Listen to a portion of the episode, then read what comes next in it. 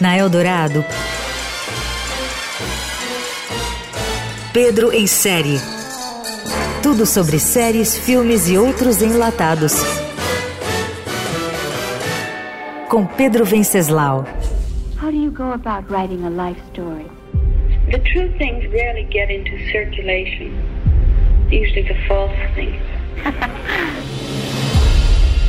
A peça de resistência do documentário O Mistério de Marilyn Monroe, gravações inéditas da Netflix, é a revelação sobre o que de fato aconteceu na noite de 4 de agosto de 1962, quando a atriz morreu em Los Angeles aos 36 anos de overdose de remédios tarja preta.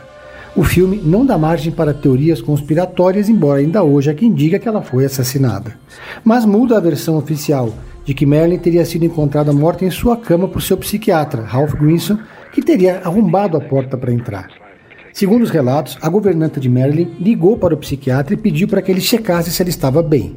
O documentário da Netflix, no entanto, mostra outra versão. Em O Mistério de Marilyn Monroe, o proprietário da empresa de ambulâncias que fez o atendimento aparece afirmando que a atriz morreu em um veículo de sua frota. No documentário, um dos motoristas conta que chegou à casa de Marilyn na noite de sua morte.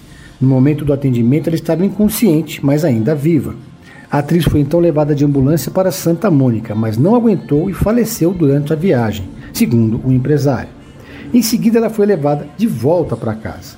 Mas isso não é tudo.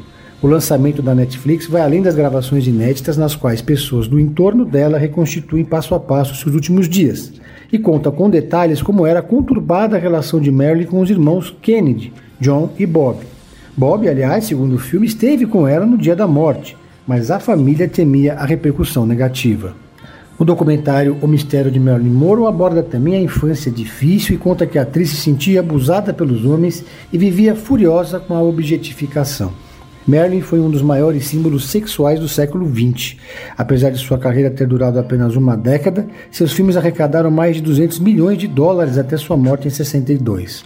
Seis décadas depois, Marilyn continua sendo um dos maiores ícones da cultura pop mundial. I like to stage here and now. Fame is fickle.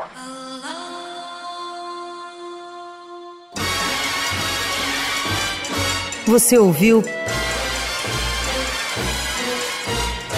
Pedro em Série. Tudo sobre séries, filmes e outros enlatados com Pedro Venceslau.